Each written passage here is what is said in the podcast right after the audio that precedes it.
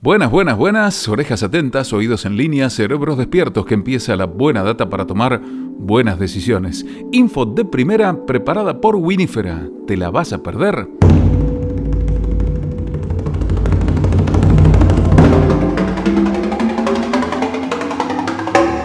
Bienvenidos a Ivino, el primer podcast en español que resume las novedades más importantes del negocio vitivinícola mundial. Soy Pablo Pérez Delgado y voy a acompañarlos por unos minutos comentándoles las noticias más destacadas de la industria. Hoy revisamos los números de uno de los más importantes minoristas del Reino Unido. A continuación, una propuesta en Estados Unidos busca reducir el consumo de alcohol. Más adelante repasamos los tres casos de restaurantes londinenses que buscan superar nuevos paradigmas de consumo. Nuestra cuarta nota habla de la introducción de las criptomonedas en las cadenas de suministros de Australia y al finalizar los pasos seguidos por un grupo de amigos para lanzar un vino en tiempos de cuarentena. ¡Largamos! Majestic anuncia 150.000 nuevos clientes durante la cuarentena dentro del marco de su estrategia de crecimiento. Durante la cuarentena los clientes tenían la opción de realizar pedidos a Majestic Wines para ser entregados en su tienda local, comprar en línea en el sitio web de Majestic o a través del sistema de entregas Deliveroo en 180 de sus tiendas. Las dos últimas opciones reportaron 150.000 nuevos clientes, lo que aumentó sus ventas online un 300%. La compañía también informó un aumento del 7% en las compras desde dispositivos móviles y que las 6 de la tarde fue la hora pico de compras. Si bien esto permitió a la compañía aumentar su participación de mercado del 5,3% frente al 4,5%, Majestic también enfrentó mayores costos. Majestic informó un aumento del 11% en el precio promedio de la botella, lo que indica que los clientes estaban comprando vinos de mayor calidad. Majestic también ha revelado sus planes de estrategia de crecimiento en parte a la luz del éxito de su bloqueo. Esto incluye dos nuevas tiendas para fines de 2020, con más planeadas para el próximo año y aumentar las ventas en un 10% en 5 años. Volver a lo que hacemos mejor es la piedra angular absoluta de nuestro plan para hacer crecer Majestic. Nuestras tiendas demuestran quiénes somos y qué hacemos, dijo John Colley, director ejecutivo de Majestic. A medida de que salimos de la cuarentena, vemos que los clientes que nos han descubierto online visitan nuestras tiendas y obtienen una verdadera experiencia Majestic. Esto nos ha dado más confianza para ofrecer una experiencia verdaderamente multicanal para nuestros clientes. Estás escuchando y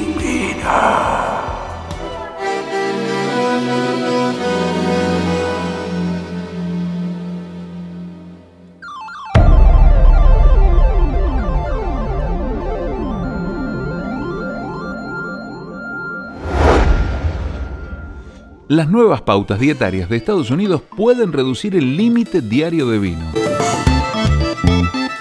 Un panel de expertos dijo que el límite diario de alcohol para los hombres debería reducirse a la mitad como parte de una actualización de las guías alimentarias de Estados Unidos. El límite para los hombres debe reducirse de dos vasos a uno, igualando el límite para las mujeres que ya es uno. En las pautas actuales, una bebida equivale a aproximadamente 150 mililitros al 12% de alcohol en el volumen. El Wine Institute, con sede en California, criticó la falta de evidencia citada por el panel para el cambio propuesto. Esto está lejos de evidenciar la necesidad de revertir décadas de orientación estadounidense que define beber con moderación la medida de dos vasos de vino para un hombre adulto en una comida familiar, según dijo el instituto. Pidió a los amantes del vino que hagan oír su voz en el periodo de consulta pública que cierra el 13 de agosto. El Comité de Pautas Alimentarias dijo en su informe, aunque el alcohol se puede consumir en niveles bajos con un riesgo relativamente bajo, para quienes eligen consumir alcohol, la evidencia apunta a una regla general de que beber menos es mejor para la salud que beber más. Estás escuchando y vino. Y, y, vino. Estás escuchando y vino.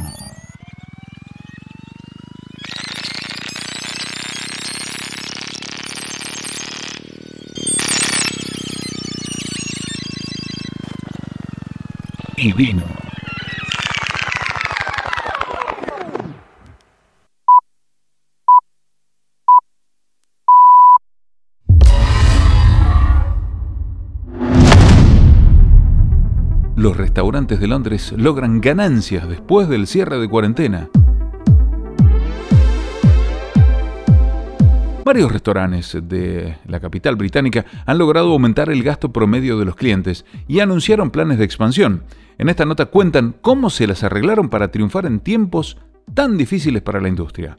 Michael Sager, propietario de dos bares y un restaurante en Old Street, confiesa que todavía está impresionado por el apoyo que ha recibido de sus clientes. Sus dos bares están manteniendo la facturación del año pasado y el gasto promedio ha aumentado.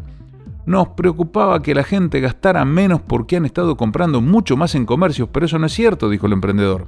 Sager dijo que el gasto promedio siempre ha sido relativamente bajo. Sin embargo, ha visto un repunte posterior al cierre, 37 libras en lugar de las históricas 32 libras. Otras tácticas adoptadas en este semestre han sido la ampliación de horarios para lograr más clientes y mayor cantidad de recambio de mesas y la búsqueda de percepción de valor por parte del cliente con una mejor relación precio-calidad y la utilización de espacios al aire libre. Virgilio Gennaro, director de vinos del restaurante italiano Locanda Locatelli, galardonado con una estrella Michelin, dijo que el aumento del gasto promedio está ayudando a mitigar la reducción en el número de comensales. Estamos logrando incrementar el gasto promedio por persona y para el mes de julio tuvimos un aumento del 14% en vino y del 76% en todas las demás bebidas. Nuestra combinación de ventas de bebidas está mucho más orientada al vino, por lo que tuvimos un aumento general del 24% en el gasto total en bebidas por persona. Como muchos restaurantes, Locanda Locatelli ha reducido el número de servicios que ofrece de 14 a 5. Con respecto al año pasado, las reservas han bajado un 30%, principalmente por las reglas de distanciamiento social. Sin embargo, debido al aumento del gasto de los clientes, las ventas totales de bebidas se redujeron solo en un 13%, menos de la mitad del déficit de coberturas. Otro caso digno de mencionar es el modelo híbrido del bar Authentics. Más detalles a continuación. Como siempre, te invitamos a suscribirte a iVino Podcast para recibir semanalmente todas las noticias relevantes del sector. Y seguimos. Cuando los restaurantes cerraron en marzo en Londres, algunos decidieron reabrir como tiendas, vendiendo productos de sus proveedores para generar algunos ingresos muy necesarios. Para Alexander Ball, copropietario y director de la tienda bar y restaurante de vinos Authentic, esto era algo con lo que ya estaba familiarizado. Como tenemos una estructura híbrida, fue bastante fácil para nosotros pasar a ser solo una tienda, dijo. El sitio fue rediseñado de acuerdo con los parámetros de salud y seguridad y el equipo armó una amplia oferta de entrega que incluyó vino, queso, embutidos, panes, platos cocinados y pasteles, productos esenciales como harina, huevos y leche. La parte minorista del negocio pasó de constituir el 30% de las ventas a ser responsable del total de sus ingresos. El bar Authentics ha vuelto a abrir tres días a la semana y Ball espera poder ofrecer el menú de cocina completo y la carta de vinos todos los días a partir de septiembre acaba de contratar a un nuevo miembro del personal para ayudar a configurar un sitio de comercio electrónico que debería estar operativo dentro de unas 6 u 8 semanas. El equipo también planea abrir un segundo sitio, una panadería francesa, tienda de vinos y alimentos en noviembre de este año. Estás escuchando y fin, fin, fin,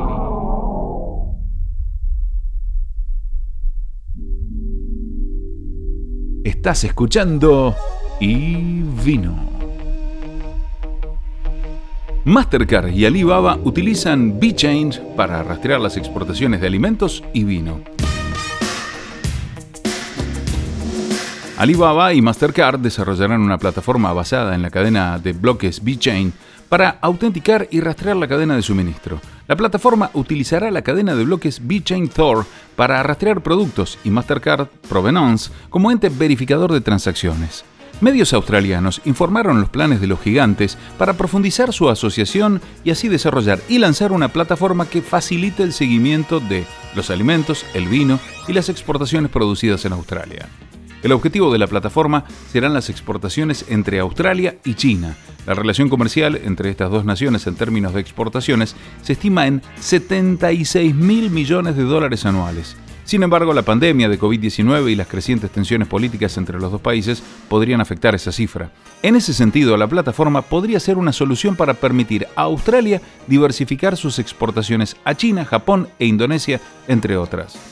Australia cree que la tecnología blockchain es una solución central para mejorar la cadena de suministro agrícola, por lo que considera esta alianza un paso importante en términos de transparencia, eficiencia y gestión de la cadena de suministros. La semana pasada, importantes empresas como Kellogg's, Mars, Coles, NABJBS e YAG, entre otras, se unieron para realizar una inversión de 10 millones de dólares para financiar soluciones basadas en B-Chain Thor para reinventar el modelo de negocios que se utilizará después de la pandemia. Un alto funcionario australiano dijo, el gran problema en la industria alimentaria en este momento son las cadenas de suministro. La situación con China está haciendo que la gente piense en diversificar su mercado. El otro tema son los datos. Mostrar la procedencia del producto es realmente importante en este tipo de mercados. Cuando se coloca una lente digital en una cadena de suministro, se permite, por ejemplo, que un procesador de carne proporcione información al agricultor. Esto no sucede universalmente en este momento. Queremos trabajar con socios tecnológicos y socios de agronegocios para permitir que los datos fluyan hacia adelante y hacia atrás a través de la cadena de suministro. Estás escuchando y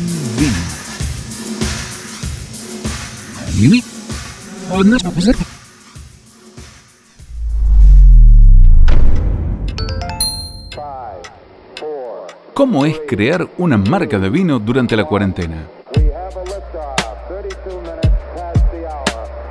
Tres amigos armaron un vino y un sitio web al ver la oportunidad que ofrece la actual situación.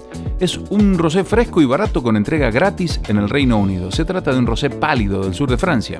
Will, un director de una empresa de comercialización de vinos, Abby, una fotógrafo, y Hermione, una experta en relaciones públicas, decidieron crear un vino para compartir con sus amigos que no podían visitar durante la cuarentena. Así definieron un sector del mercado que está creciendo exponencialmente en el Reino Unido durante estos meses de cuarentena.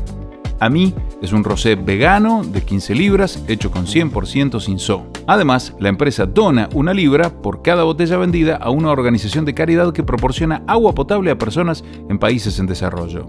El vino y el sitio web se lanzaron en Instagram a mediados de junio. Estamos encantados con el éxito hasta ahora, que se debe principalmente a las habilidades fotográficas de Abby y al apoyo que hemos recibido en las redes sociales como Instagram, dijo Will. Hemos recaudado casi 2.000 libras para caridad también, lo cual es un gran resultado.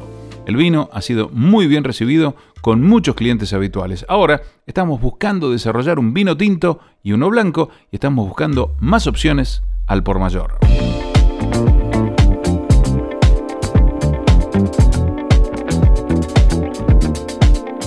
Te invitamos a suscribirte a iVino Podcast para recibir semanalmente todas las noticias relevantes del sector.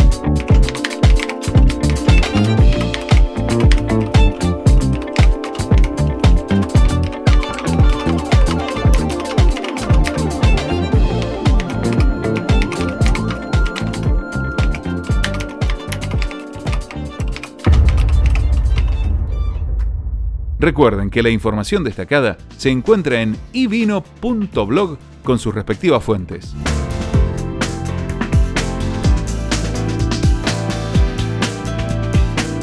Auspiciaron Winifera, Estrategias y Mercados y Go to Wine. Hasta el próximo episodio.